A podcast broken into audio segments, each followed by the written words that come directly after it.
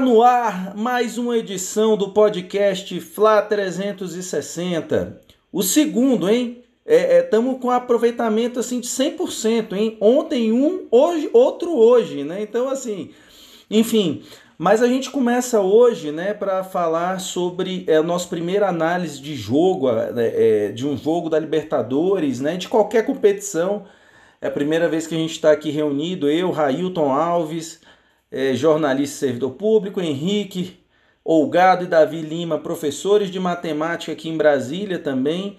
É, inclusive, eu estou até desconfiado de que é, choveu em Brasília né, é, ontem, depois de 120 dias mais ou menos, por conta dessa atuação de hoje. Né? Já, tava, já tinha uma previsão ali de que alguma coisa diferente estava acontecendo. Né? Então, galera, é, antes de mais nada aí, é, Bem-vindos aí para mais esse Fla 360, Henrique, Davi. E vamos logo para o que interessa, né? Vamos falar aí do jogão que acabou de acabar, Flamengo 2, Barcelona de Guayaquil 1. E aí, eu queria saber, né, de você, Henrique. Já vou começar pelo fim.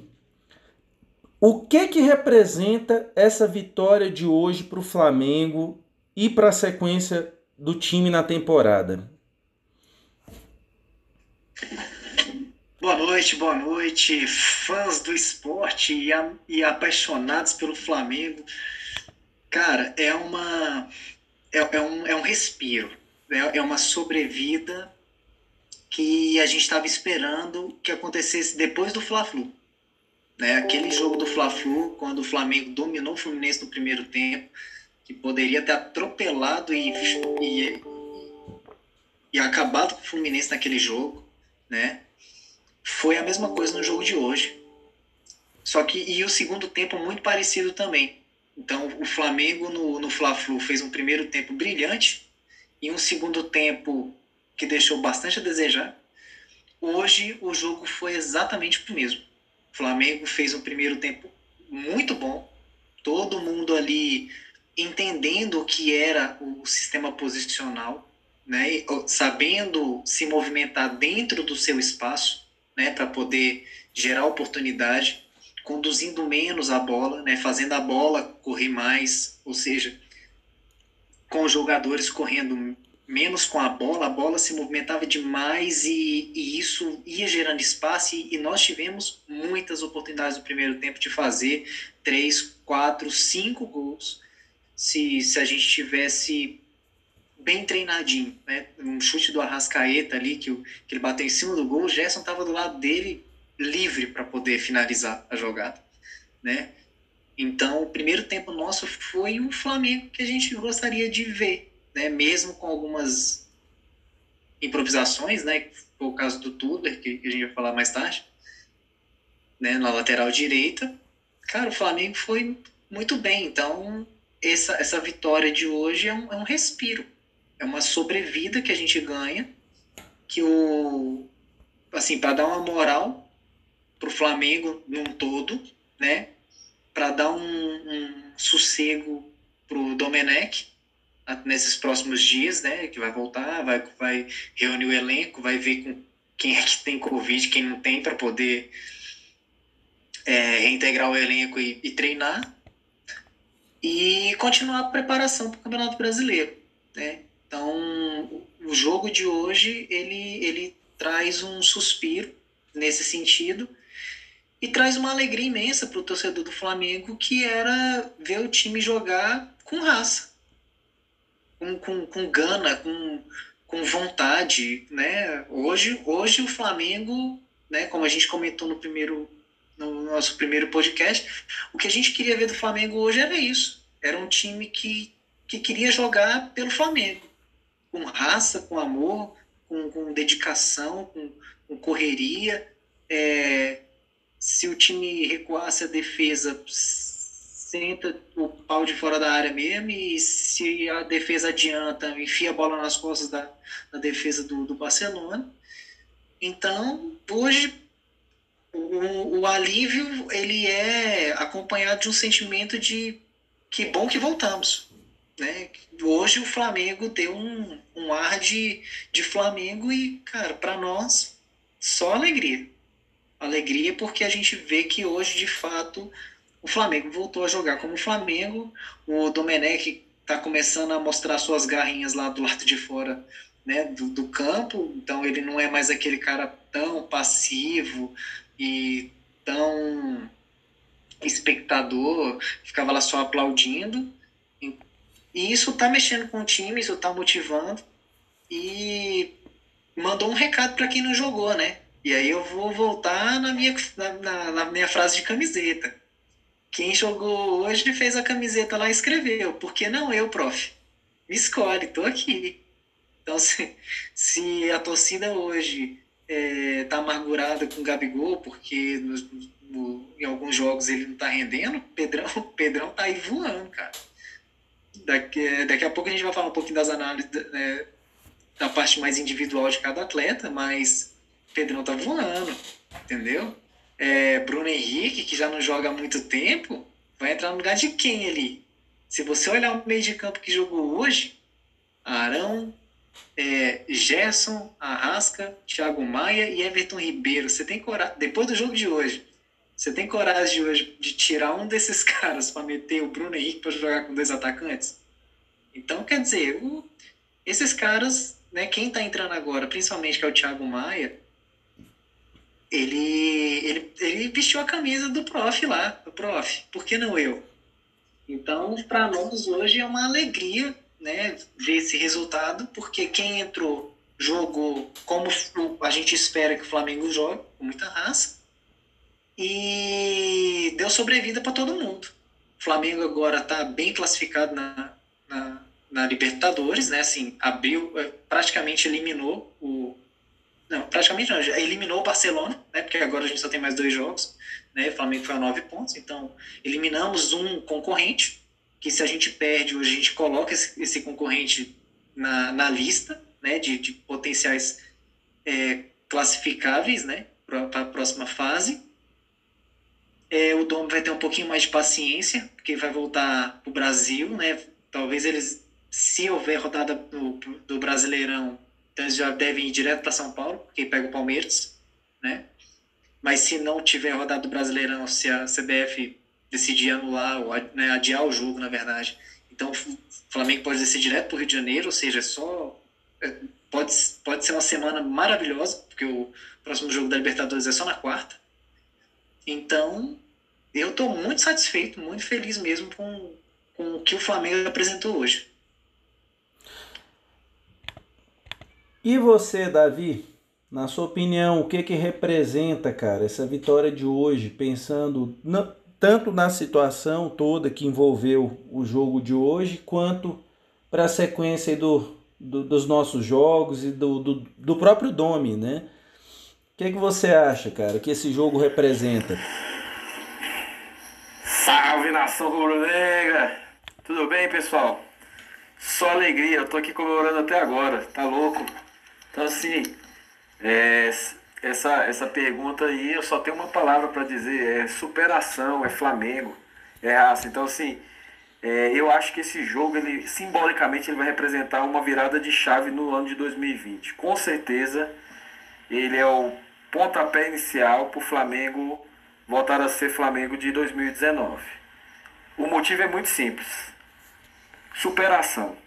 Então, você tinha um time que tomou uma porrada de 5 a 0 que nem veio para o Brasil, já foi direto para o Equador, e, e, isolado sentimentalmente, longe da família, longe da torcida já há muito tempo. A torcida, querendo ou não, vem fazendo falta desde o começo da pandemia. O Flamengo e a sua torcida têm uma relação de, de um casamento e esse casamento aí ele, ele é fundamental para o time. Então esse distanciamento da torcida, sim, o Flamengo sentiu. O Flamengo começou a perder aquela identidade dele, da raça, do gás, da superação. Então, esse jogo foi o típico jogo que, que, que é a superação. Então, mostrou o seguinte: os caras olharam ali no, no, antes do jogo, ali no banco, ali um olhou pro outro e falou: velho, que é Flamengo. Que é Flamengo.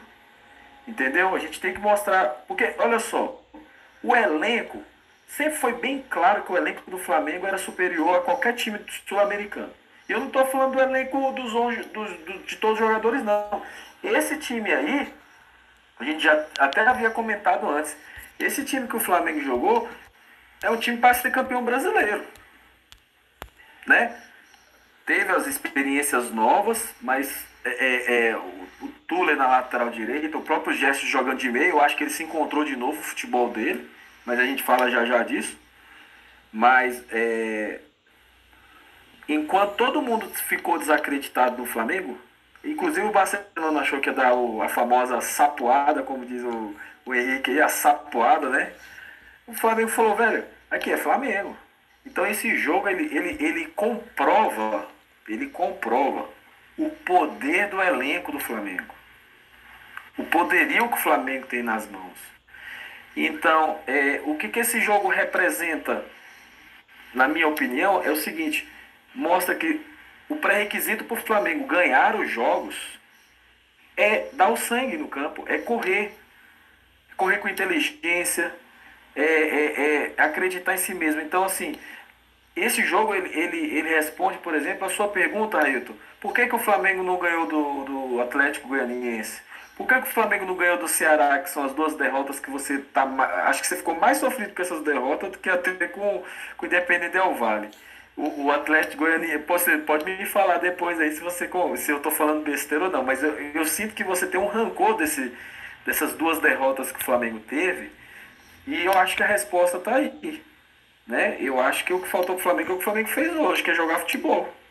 Né? Então esse jogo ele tem um, uma representação simbólica muito grande para o que vem aí pra, pela frente no ano de 2020. Pois é, Davi. É, sobre o rancor aí, a mágoa, eu tenho dos três jogos, sabe? Porque eu acho que nos três jogos aconteceu exatamente a mesma coisa.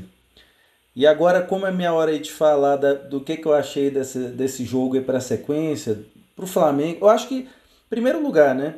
Por que, que o Flamengo perdeu para esses outros times é, com a facilidade tão grande? E hoje, por exemplo, ele mesmo com 11 desfalques, eu acho que nunca na história do Flamengo, o Flamengo jogou com 11 desfalques do elenco. É, mesmo assim, hoje ele conseguiu vencer. Você falou uma palavra muito interessante, você falou superação. E realmente, hoje foi o jogo da superação.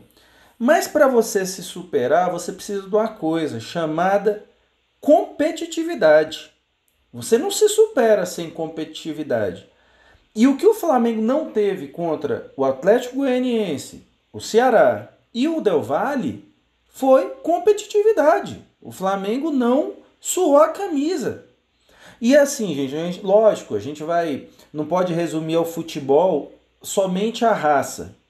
Mas se tem um esporte que ela faz muita diferença e que faz times é, é, é, até mesmo inferiores derrotarem times superiores, exatamente é a raça e a competitividade, né? E foi o que eu vi hoje, né? Para mim essa, essa vitória em cima do Barcelona por 2 a 1, para mim ela indica uma coisa: o pulso ainda pulsa. Então, é, é, como a gente já conversou várias vezes antes de começar o podcast, né? Tem jogador que eu digo que tem é, suco de groselha na veia, né? E o Flamengo coletivamente estava tendo suco de groselha na veia. Hoje os caras mostraram que tem sangue correndo ali. E hoje é, foi um jogo que a gente também conversou, né?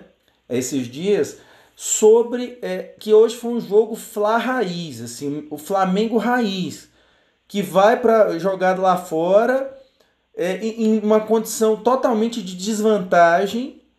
Tudo, todas as, as probabilidades apontam para a derrota e no fim das contas os caras se superam, botam a faca entre os dentes e trazem os três pontos. Então, para mim, é, o que representou essa nossa vitória foi isso, né?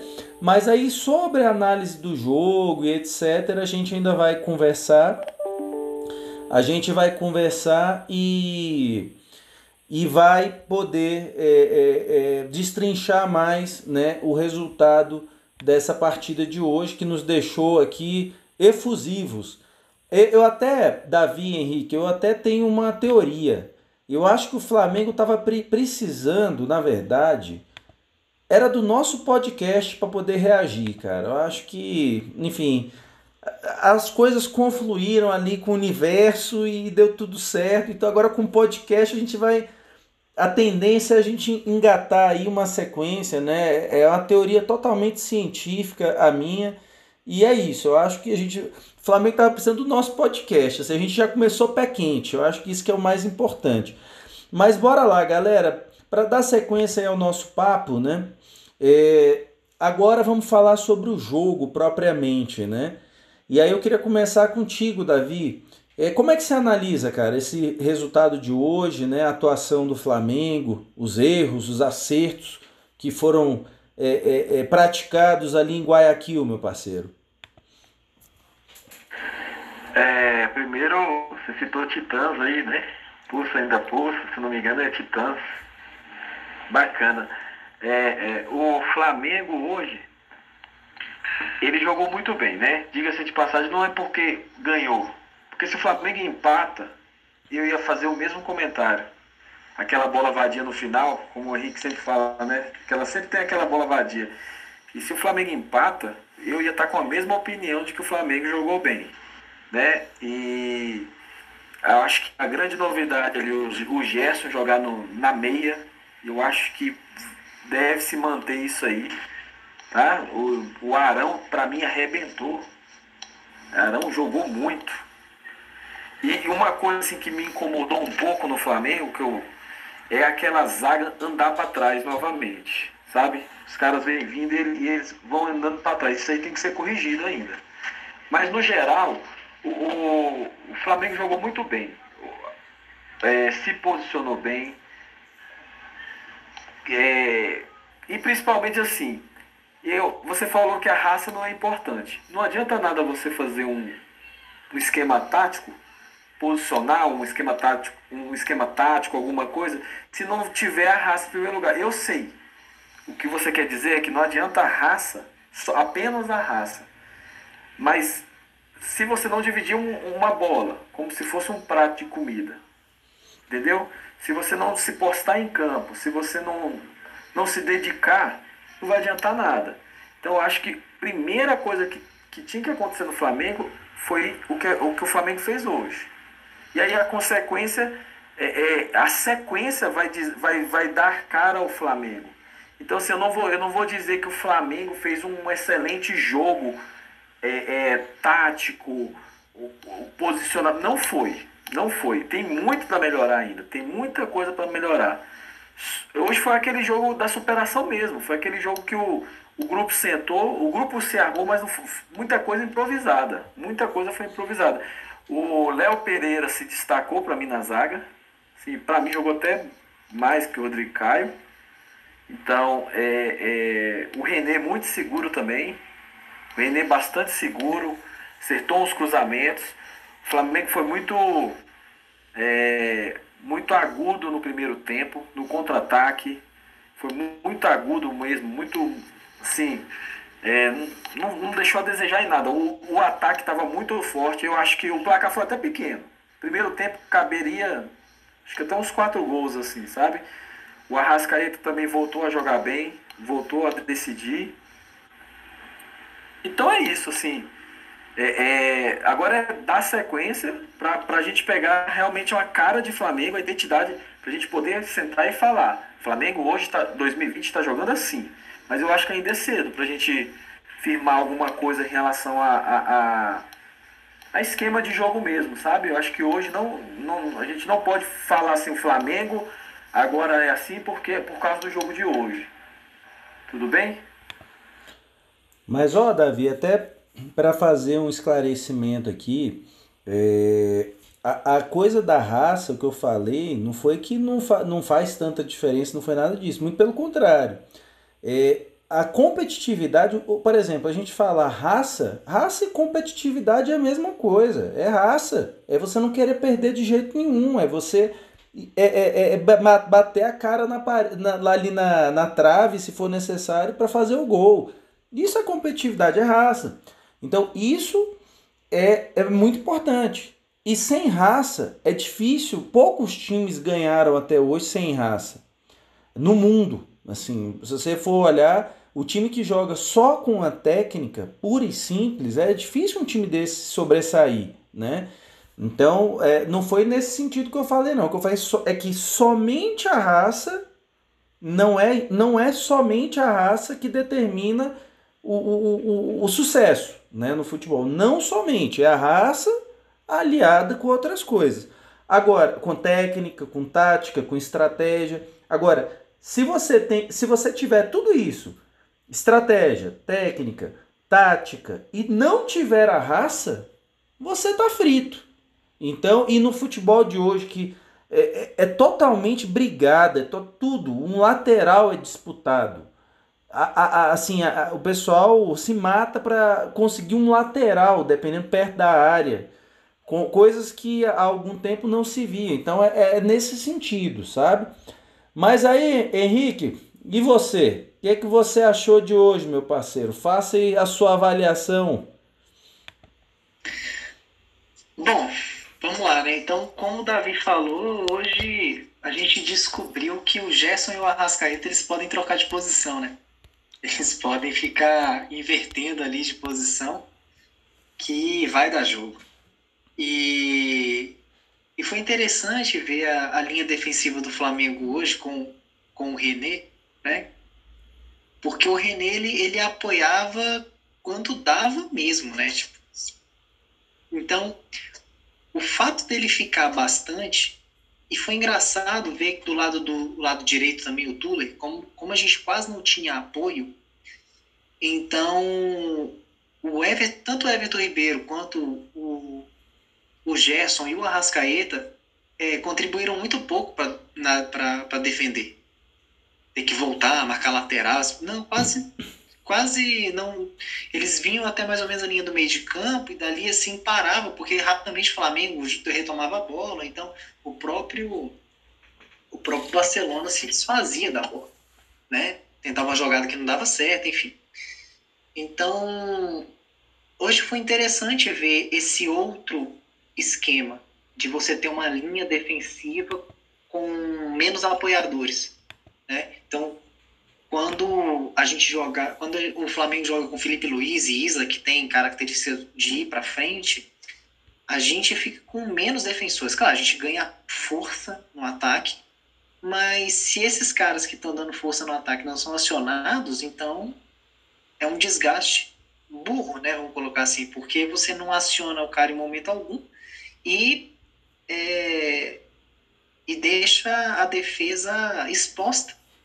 Então, hoje, mesmo com o Tuller na lateral direita, que foi muito bem, diga-se de passagem, teve um lance, um ou dois lances lá que ele fechou demais, ele estava quase dando a mão pro, pro Rodrigo Caio no lance lá, mas é a característica do zagueiro, o zagueiro ele tem esse é, é, é esse instinto né, de, de fechar bem o meio, e aí foi. deixou a lateral direita aberta e o, o rapaz do, do Barcelona quase fez um golaço. A bola tirou um fino da trave, que foi um chutaço. Então, coitado do César se ele tomou aquele gol Então, o time. Então, isso foi interessante ver é, como o Flamengo pode jogar com, com os laterais apoiando de forma alternada, ao invés de, de ter uma subida simultânea ao invés de você recuar o Arão para ele fazer a saída de jogo, né, como terceiro zagueiro ali, aí você abre o Rodrigo Caio, Léo Pereira e joga os laterais para frente, foi interessante ver como o Flamengo não fez uso do Arão nesse sentido, né? E você manteve a linha de, a, a linha de defesa bem postada, sempre com três atletas, né? Geralmente o Tule, o Rodrigo Caio e o Léo Pereira e você fazendo com que o Arão jogasse um pouco mais ali para frente do meio de campo, né, fazendo essa transição de bola, ele não tinha que driblar, não tinha que fazer nada, ele só tinha que aparecer para fazer a jogada funcionar. É o tal do passe me voe, né? Então, toca no Arão e passa. O Arão só devolve e o jogo segue, né? E isso se mostrou muito durante o jogo. Essa o, o, fato do Arão não ter que fazer a terceira linha de defesa para sair jogando. Isso foi isso eu vejo que foi um trabalho do dono que foi muito bem feito, né? Que no em outro momento do Flamengo, o Arão recuava, né, para poder liberar os laterais simultaneamente. Isso foi bom. Eu, eu acho que de positivo, né, além do que o Davi citou, de ter o Gerson e o, e o Arrascaeta jogando ali como meias e trocando de posição, o Arão jogou muito bem, como o Davi falou, mas hoje o Domi ele teve mérito na vitória do Flamengo porque ele mexeu na ele mexeu com a defesa, que a gente até comentou antes, assim, caramba, lá vai o Tuller para lateral direito de novo. Contra o Bahia, a gente viu o que aconteceu com o Tuller na lateral direita, né? Foi um, foi um, foi um Deus nos acuda. Então hoje a gente estava bem tenso assim, mas foi muito interessante ver essa movimentação do, do Arão no meio de campo ali, é, não recuando demais para fazer saída de bola e abrindo a defesa, né, deixando a defesa, os, zagueiros ali na linha da, da grande área mesmo, ali na frente da defesa. Isso foi muito bom. É, o Pedro se movimentou demais no jogo, deu muita opção, né? E, e ele fez uma coisa que o Gabigol não está sabendo fazer, que é tocar para quem está melhor posicionado. O Gabigol em momentos que ele em muitos momentos que ele está aberto ele sempre tenta pegar aquela bola e fazer um cruzamento em acionar alguém que está mais longe. O, o, Pedro não. O Pedro hoje ele fez o simples movimentou e quando ele estava nas pontas ele protegia e despachava a bola para quem tem que, tem que fazer isso que é o Everton Ribeiro que os dois se entenderam muito bem na minha visão né isso eu estou falando do primeiro tempo tá é, então o Pedro ele deu muita qualidade, tanto que quando ele os, os lances do Flamengo, mesmo quando o Pedro não estava na área, a gente tinha o Gerson e tinha o Arrascaeta entrando assim muito com muita facilidade. Então o time jogou o time jogou muito bem no primeiro tempo, muito bem, movimentação, passe, o, a linha de defesa muito alinhadinha dessa vez. Você não, você não via a gente destoando, como foi no jogo do, do Del Valle, que a gente comentou o posicionamento do, do Felipe Luiz, né, jogando para trás da linha defensiva. É, o meio de campo jogou muito bem. Thiago Maia, um, uma raça dentro daquele meio de campo ali. E eu gostei muito porque ele, ele, ele deu qualidade para o meio de campo, que era uma qualidade que o Flamengo precisava naquele momento para todo mundo se, se mexer, qualidade no passe, as arrancadas que o Thiago Maia dava ali, tipo, ultrapassando um, dois atletas, clareando o jogo, né? Não era aquela correria como foi no segundo tempo, né, que eu vou comentar, de então de correr por correr. Ah, vou correr aqui para driblar dois, três e não tem nada para fazer. Não, o Thiago Maia muito consciente do, do, do jogo que ele estava fazendo e, e a movimentação do Flamengo. Então, o primeiro tempo do Flamengo foi maravilhoso. Né? Aí é claro, ah, o, o Barcelona teve chance? Claro que teve. Tem, tem, como diz o Davi, são 11 contra 11, meu Uma hora os meus 11 atacam, outra hora os outros 11 vão atacar. Né? E aí, um, pegando as estatísticas, né? Falando do segundo tempo, o segundo tempo para mim o Flamengo cansou. Eu acho que a altitude pesou nesse, no segundo tempo. E aí o Flamengo começou a fazer o que cometeu os mesmos erros que cometeu no, contra o Fluminense. O Everton Ribeiro pegava a bola, queria correr. O Gerson pegava a bola, queria correr. O Arrascaeta pegava a bola, queria correr. E muitos ataques nós perdemos as bolas individidas porque a gente estava correndo demais, estava segurando demais a bola. Então, é, o, nesse ponto do segundo tempo, eu acho que o cansaço mexeu porque os jogadores não perceberam que eles podiam continuar arrematando de fora da área. A defesa do Barcelona sempre correndo para trás e a gente querendo entrar dentro da área para poder finalizar né, uma jogada. O, Arrasca, o, Gé, o Arrascaeta deu um passe para o Gerson, o Gerson passou da bola, né? Então isso para mim tudo foi reflexo do, do, do cansaço. Ali o, a, o segundo tempo o Flamengo cansou, o Barcelona cresceu e como o Davi falou, se tivesse sido um empate, o Flamengo a gente estaria elogiando o Flamengo do mesmo jeito, porque o, o Rodrigo Caio salvou uma bola em cima da linha de joelho, né? Uma das poucas falhas que o Léo o, o Léo Pereira cometeu hoje, né? Que uma bola lançada ali, o cara conseguiu dominar dentro da pequena área e tocar, o cara chutou. O cara pegou errado na bola, né? Vou combinar que se ele acerta ali direitinho, se ele dá um bico certeiro ali, era gol, não tinha conversa. Então, se a gente empata o jogo, mesmo assim, o Flamengo jogou muito bem, né? Mesmo se tivesse empatado, o final do jogo, se a gente olhar as estatísticas, né? O, o, o Barcelona deu 18 chutes pro gol, só 4 foram na meta. O Flamengo deu 12, mas acertou 6. Então, quer dizer, 50% das tentativas do Flamengo exigiram alguma, algum movimento do goleiro do Barcelona, né? Então, isso é muito bom quando, quando, a, gente, quando a gente joga, né? Quando o clube precisa vencer. Se, a gente precisa, se o nosso objetivo é fazer gol, a gente precisa acertar a meta. A gente precisa cansar o goleiro, a gente precisa fazer com que o goleiro sofra, né? E uma hora a bola entra, né? Eu acho, eu, e eu acredito que a gente venceu o Barcelona por isso. Nós, é, em, em questão de, de finalizações, o Flamengo foi, foi melhor do que o Barcelona nesse, nesse aspecto, né? E agora teve um, um, um outro ponto que também me chamou a atenção, que foi em relação ao, Independente, ao jogo do Independente Del Vale, que foram os números de, os números de faltas o Flamengo, nesse jogo do Barcelona, fez mais falta que o Barcelona. Fez 17 e o Barcelona fez 13. Ou seja, o Flamengo voltou a entender que não deixar um outro time jogar não significa só ir lá e roubar a bola. Significa que quando não der para roubar a bola rápido, então a gente para o jogo rápido. Né? O, o, como o Davi falou no primeiro podcast, o time do Jorge Jesus, a gente tinha certeza que ia tomar um gol porque o Flamengo às vezes deixa, é, queria só roubar a bola, ele não queria parar o jogo rápido. E isso eu vi que hoje também o time do Flamengo é, produziu isso. Se não dava para roubar a bola muito rápido, a gente ia lá e parava o jogo. Né? E falando de quem entrou, eu vou falar do Lincoln, né?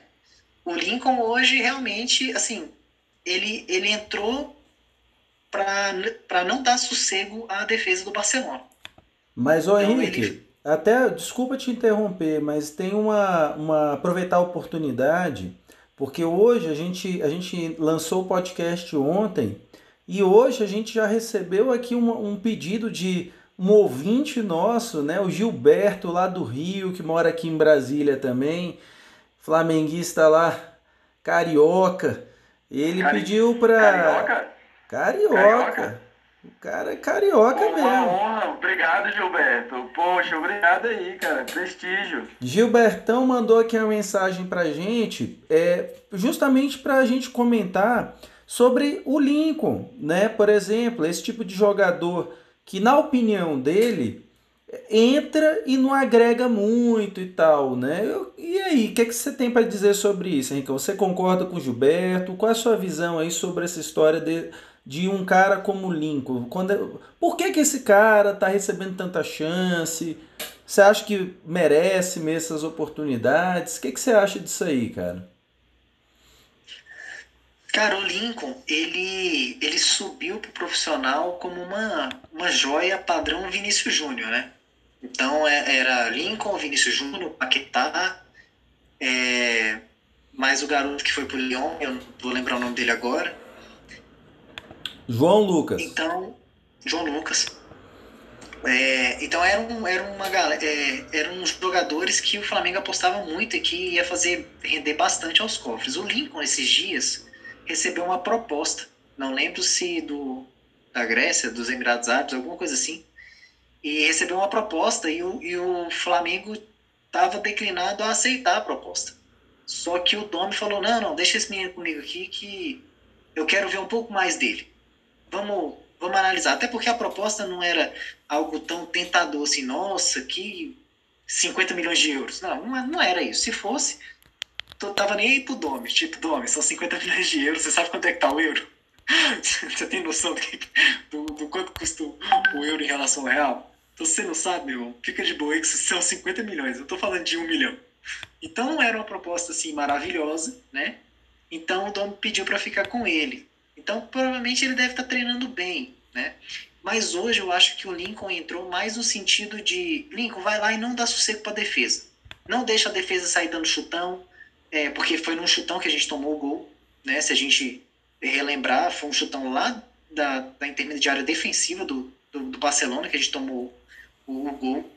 Então, para mim, o, o Lincoln hoje ouviu do Domi isso. Falou, bicho, entra e não deixa a defesa respirar.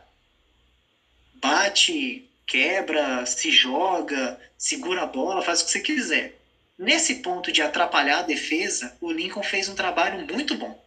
Ele correu, ele tomou até um amarelo, porque entrou muito afobado num lance ali no meio de campo, não, né? Mas nesse ponto ele entrou. Agora o problema é que, tecnicamente, para contribuir no ataque, ele foi mal novamente, né? A bola parece que queima no pé dele, né? Então, ele não conseguiu proteger quando ele caía para as pontas, né? Que ele precisava proteger a bola para esperar o pessoal chegar ou fazer uma tabela, ele perdeu todos os, os lances, todos. Ele não ganhou um lance lá jogando. Então o Lincoln hoje ele, ele é uma incógnita e eu concordo aí com, com o nosso ouvinte aí, porque de fato é um cara que tecnicamente não rendeu. Mas eu acredito que, como o Domi pediu para esperar, pode ser que ele que, que no treino o Lincoln te, esteja fazendo algo é, próximo daquilo de, da, da movimentação que o Domi quer. E aí, com o tempo, a partir do momento que ele aprender a se movimentar, né, a questão a questão corporal, uma hora gira para a esquerda, outra hora gira para a direita, como é que, né? Eu acho que toda essa parte técnica aí vai vai melhorar e eu acho que o Lincoln pode se tornar uma, uma ferramenta interessante para o Flamengo, né? Mas hoje é, eu não eu vejo um Lincoln muito raçudo, eu vejo um Lincoln é, que está disposto a, a comer grama se precisar, né, para poder se manter no elenco principal mas tecnicamente realmente ainda deixa muito a desejar. Mas ele, né, acho que o propósito do jogo de hoje, que era não deixar a defesa dar o chutão, eu acho que ele, ele entrou bem. Ele fez bem o papel dele. Mas não é, não é isso que a gente não é só disso que a gente precisa no, no atacante do Flamengo, né? Porque só correr lá na frente a gente pode colocar qualquer um ali para que qualquer um da base ia fazer a mesma coisa, né? Então, acho que na minha avaliação do Lincoln em relação ao nosso ouvinte aí é isso mesmo. Ele pode ser uma grande ferramenta, mas hoje deixa a desejar. Pois é, Henrique, sobre essa avaliação do jogo, é engraçado que quando vocês dois começaram a falar, eu pensei, caramba, eu vou ser aqui o anticlímax aqui do, do podcast hoje, assim, eu vou ser aquele, aquele momento assim, vai para dar aquela, né, assim, vai aquela esfriada do negócio, né?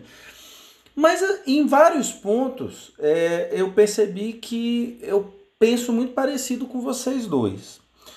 Mas eu vou ser muito honesto com vocês. Esse jogo de hoje, para mim, é, me deixa muito cético. Muito cético. É, eu tô até com a voz um pouco diferente, porque eu gritei muito aqui na varanda com os gols né, do, do meu prédio. Então, meu vizinho deve estar tá hiper feliz comigo aqui. É, mas o que, que acontece? A, o resultado é maravilhoso.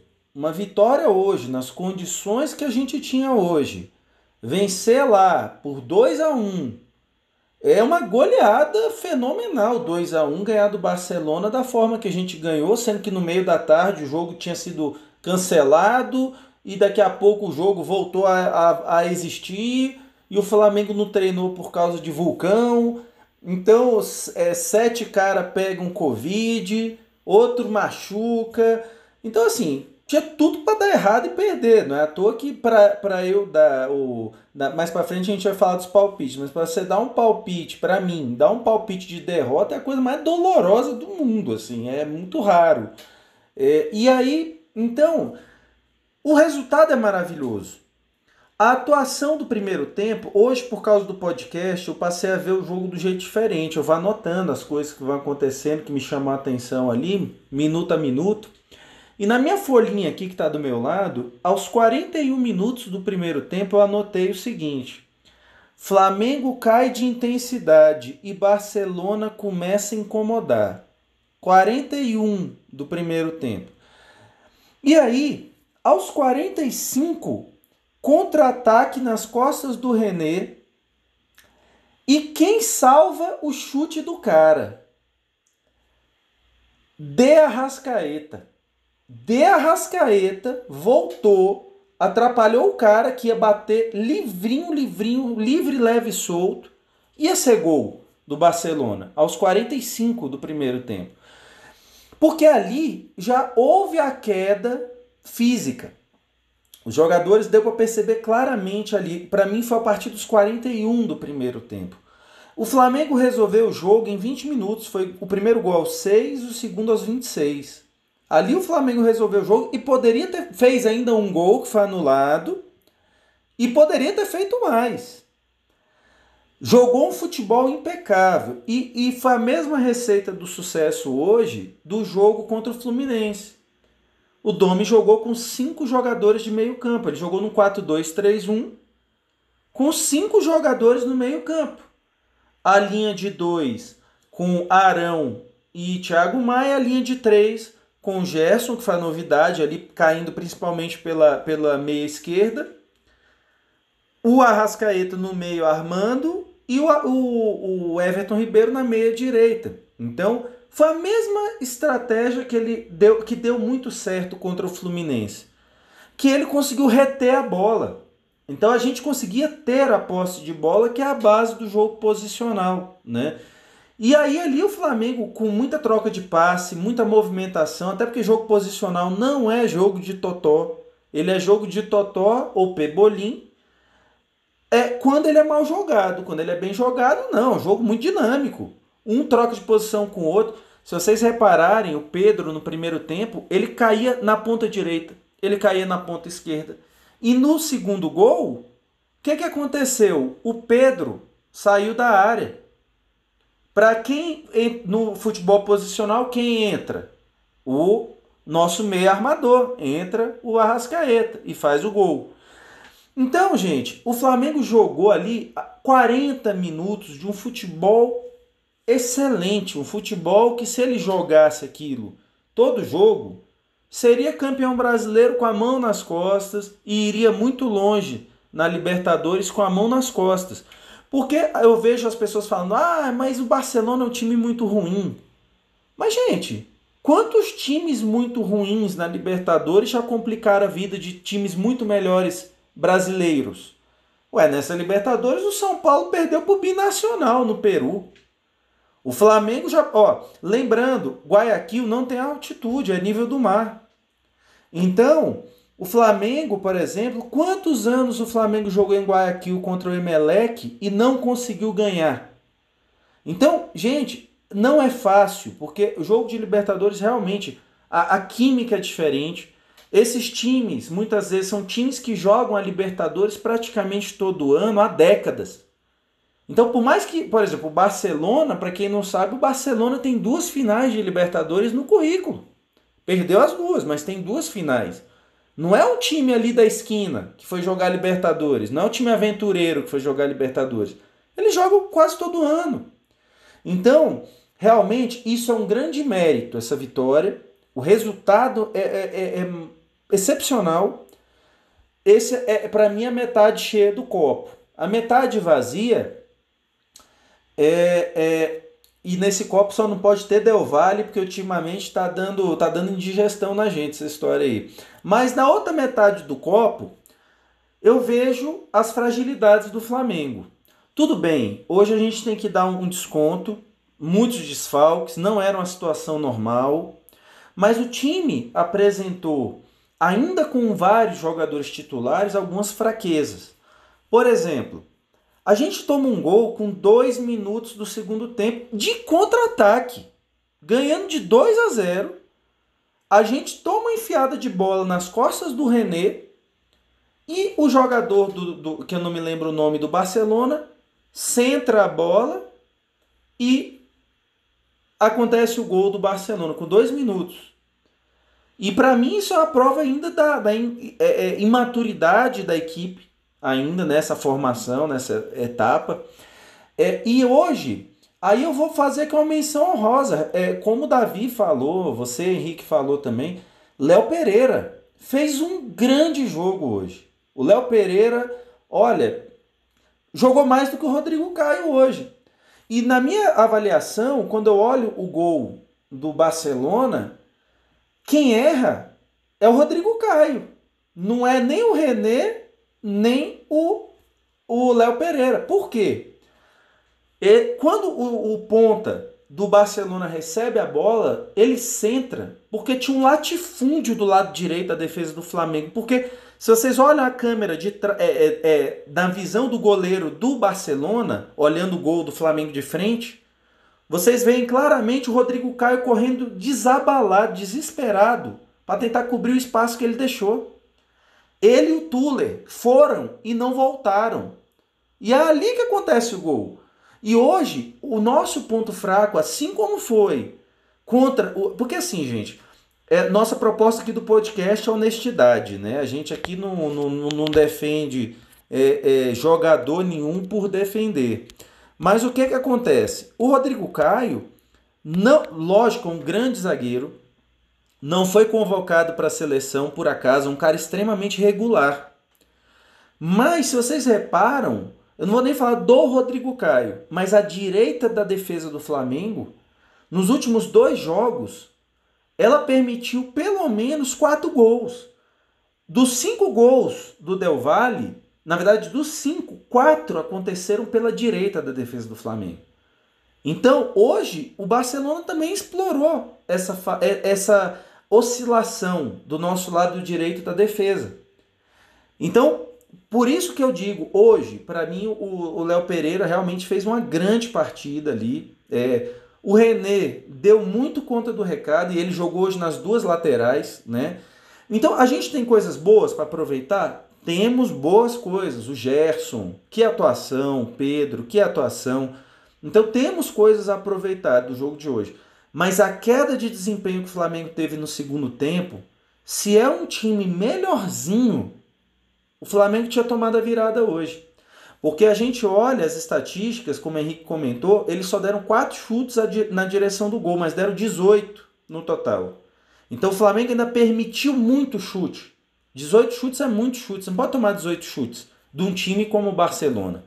Então eu vejo ainda com muito ceticismo. Se o Flamengo jogar contra o Palmeiras da forma que jogou hoje, acho muito difícil o Flamengo ganhar o jogo. Muito difícil. É, até o Davi está me lembrando aqui, né? É, zero escanteio hoje, não teve escanteio para o Flamengo. Então, a gente teve chances, a gente criou, a gente foi muito certeiro nas chances. Tanto é que de 12 chutes, 6 chutes na direção do alvo, né? Do gol. Mas ainda assim, é, vejo com ceticismo esse jogo de hoje. Ainda acho que é, é muito pouco. É, não como resultado, como resultado é gigantesco. Flamengo está é, na vice-liderança do grupo. E aí, só um comentário: enquanto a gente grava aqui esse podcast, é, acabou de acabar o jogo do Del Valle, aquele monstro Del Valle, time sensacional, imbatível Del Valle, tomou de 4 a 1 do Júnior Barranquilha hoje. Lá na Colômbia, onde nós ganhamos do Júnior Barranquilha no início do ano por 2 a 1 e era para ser 2 a 0 porque o gol dele saiu nos acréscimos.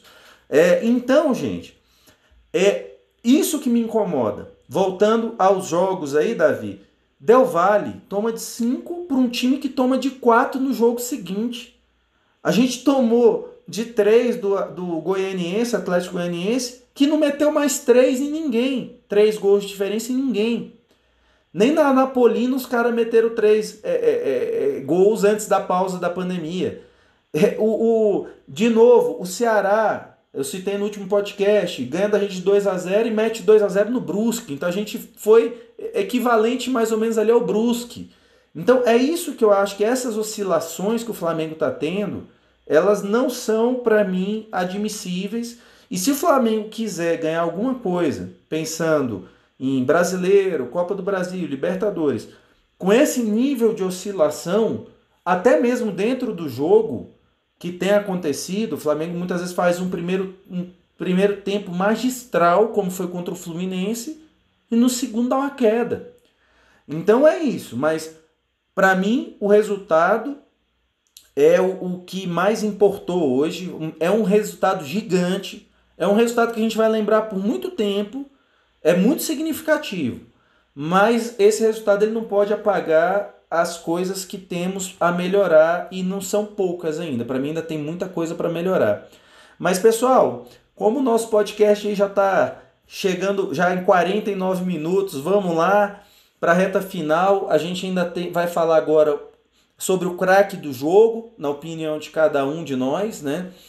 E é, depois a gente, na sequência, vai falar sobre os palpites, os flaupites que a gente deu no primeiro podcast, né? Para ver quem é que acertou, quem errou.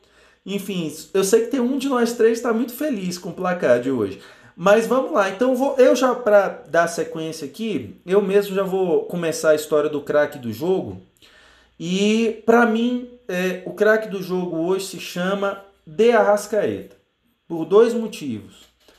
Fez um gol, deu um passe magistral para o Pedro fazer um gol no segundo tempo, que você só entende a jogada se você vê a imagem em câmera lenta. Ele roubou do cara, deu um drible e meteu uma puxeta por cima do zagueiro e deu no pé do, do Pedro para fazer o gol. Isso em dois segundos, mais ou menos, o que ele fez. E pelo motivo defensivo, ele salvou o Flamengo de virar o primeiro tempo com 2 a 1 um, Que o último lance do primeiro tempo foi um lance que ele salvou lá atrás. Ele atrapalhou o atacante do Barcelona. Então, para mim, é, pela decisão da Comembol, ele foi eleito também, né, o, o craque do jogo. Mas para mim, a contribuição dele ofensiva, defensiva, é, ele cumpriu a risca o que ele é pago para fazer, que é o que? Decidir jogos. E hoje ele foi letal. Então, para mim, é o craque do jogo de Arrascaeta. E para você, Davi, quem foi esse craque da, roda... Do, do, da partida de hoje, meu parceiro? Tô com você, Railton. Também o Arrascaeta sem dúvida, o melhor jogador da partida e ele representa essa vitória significativa do Flamengo. Agora eu quero saber do Henrique. Quem foi o craque do jogo? Rapaz, eu tô colado com vocês, viu? Pra mim, o De Arrascaeta foi sensacional. E aí, pegando o comentário aí do Railton, o De Arrascaeta fez o que o Rodrigo Caio não fez no gol que a gente tomou. É, é, é só para entender o porquê que ele foi o craque do jogo, isso, cara. Além dele ter contribuído demais na frente, ele conseguiu defender, vamos colocar assim, né? Ele conseguiu atrapalhar uma finalização que o Rodrigo Caio, que é que deveria estar no, no lance do gol, não estava. Então, é, o, o De Arrascaeta foi extraordinário hoje. Segue por Railton aí. Então, galera, para finalizar o nosso segundo podcast aí do Fla 360, Vamos lá, agora a análise dos flaupites. Os nossos flaupites do jogo Barcelona de Guayaquil e Flamengo. Vamos lá, rememorando aqui. Eu vou começar por quem eu acho que errou por mais, tá bom? Henrique, seu resultado lá, seu placar foi 2, né? É, na verdade, é 4 é Barcelona, 2 Flamengo, né? Então, assim, é, acertou aí que é, na verdade você acertou que o Flamengo ia fazer dois gols, né? Então, na verdade, então acho que eu fui o que mais errei. Então, acabei de, me, de, de, de, de, cair a ficha aqui agora. Então, você acertou os gols do Flamengo. É, é, é isso mesmo, você acertou os gols do Flamengo, né? Errou os, os, do Barcelona, graças a Deus, né? Que bom. Então, então eu, é, na verdade, fui o pior, né? Dessa rodada dos flaupites, né? Eu fui o mais pessimista ali botei 2 a 0 para o Barcelona e, e, dancei. Então, já começo na nossa, na nossa brincadeira aqui dos flaupites, já começo já na lanterna, amargando aqui a lanterna. E agora, né? Eu vou passar para o cara que cravou, né? 2 a 1 Flamengo com sua bola de cristal. Me conta aí, Davi. Rapaz, e aí? Qual é a sensação aí? É, como é que você sabia, cara? O momento David Ná aí, me conta. Na verdade, a gente não sabe, né? Na verdade, futebol pode acontecer tudo. O que acontece é que eu já expliquei nesse podcast aqui que o, o só tinha dois resultados possíveis, né? a sapoada e a sapoada. Só não sabia o lado da sapoada, como diz Henrique, né? Acho que até eu, eu acertei, mas eu acho que o Flamengo hoje poderia ter ganhado de muito mais pelo primeiro tempo. Mas assim, é, já que eu tô na. Fiz os meus três pontos aí, eu acho que o Railton no próximo podcast pode explicar a pontuação. Mas eu queria homenagear, eu queria dedicar essa vitória aí ao Domi. Pode ser? Porque eu vou dizer. Claro! é, eu acho que ele estava numa situação muito delicada hoje nessa lateral direita. Porque qualquer, de qualquer jeito que ele escalasse o time ali, ele ia receber uma crítica. Se ele colocasse o menininho para jogar, é o é João Lucas também, é Charado que saiu. Se ele colocasse o João Lucas, ele ia ser criticado. Ah, botou o garoto. Davi, na verdade, desculpa Opa. te interromper. É, esse João Lucas é aquele João Lucas que ah, tava, é tá, ah, é tava voltando de lesão hoje, cara. Isso. Se ele coloca o João, Lucas, o João Lucas, ele ia receber uma crítica. Se ele coloca o Rodrigo Caio, que já jogou de direita, ele ia receber uma crítica. Se ele coloca o René para fazer a direita e o Ramon para fazer a esquerda, ele ia receber crítica. Ele já tentou tudo. Então, assim, pô, o Tuller jogou, e recebeu crítica, inclusive aqui dos, dos nossos, né, dos nossos companheiros do podcast, e é normal, é normal, é o que ele tinha. Mas a gente ganhou, então eu queria dedicar essa vitória ao Domi. E o Henrique explicou muito bem como é que funcionou essa linha de defesa aí, sem avançar muito dos dois lados, e a galera da frente resolveu, então eu só, só estou na frente no Flá Palpite por causa dessa, dessa escalação aí que deu certo. Obrigado, Domi. Beijão. Não, hoje o Domi tá com moral aí com a galera, vai voltar. É, assim, se perdesse, né, teriam que chamar o Bop para receber o Flamengo lá no, no Galeão, né? Mas agora não, agora ele vai, vai ser recebido tranquilo, vai, não vai ter protesto e tal, né? Não vai ter é, pichação no muro da Gávea, acredito eu. E assim, gente, é, é, é rapidamente, né? É até por conta do, do, do do andar da carruagem aqui, já estamos quase uma hora de podcast, mas rapidamente. É em uma palavra. Eu ainda vou dar, vou dar uma chancezinha maior. Em duas palavras. Com essa derrota aí do Del Valle hoje, pro, essa sapuada que o Del Valle tomou, poderosíssimo Del Valle, que a gente conseguiu tomar de 5, é, tomou do Júnior Barranquilha, né? O grupo agora tá assim, é, Flamengo e Independente Del Valle com 9 pontos, seguidos de 6 pontos do Barranquilla e 0 ponto do Barcelona de Guayaquil já eliminado, né?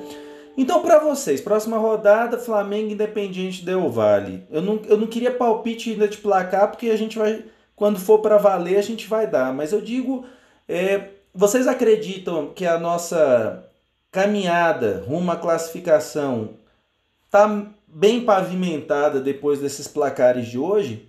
Ah, na verdade, na verdade sim, eu acabei fazendo uma pergunta, mas é com uma palavra é, ou duas. O que é que vocês esperam é, da nossa caminhada aí até o fim da fase de grupos da Libertadores? Para mim, é, vai ter adrenalina. Para mim, a palavra é adrenalina. E para você, Davi? Vai ser mais uma palavra, vai ser o bordão do Henrique. Por que não eu? É, pode ser, tá? Por que não eu? Tá, tudo bem. Uma frasezinha curta, tá? Tá valendo, tá valendo. A gente não é não é tão ortodoxo aqui não. E você, Henrique, o que, que você acha, cara? Bom, tirar o doce da, da boca da criança, né? Porque o gordãozinho era meu, né? Vamos combinar.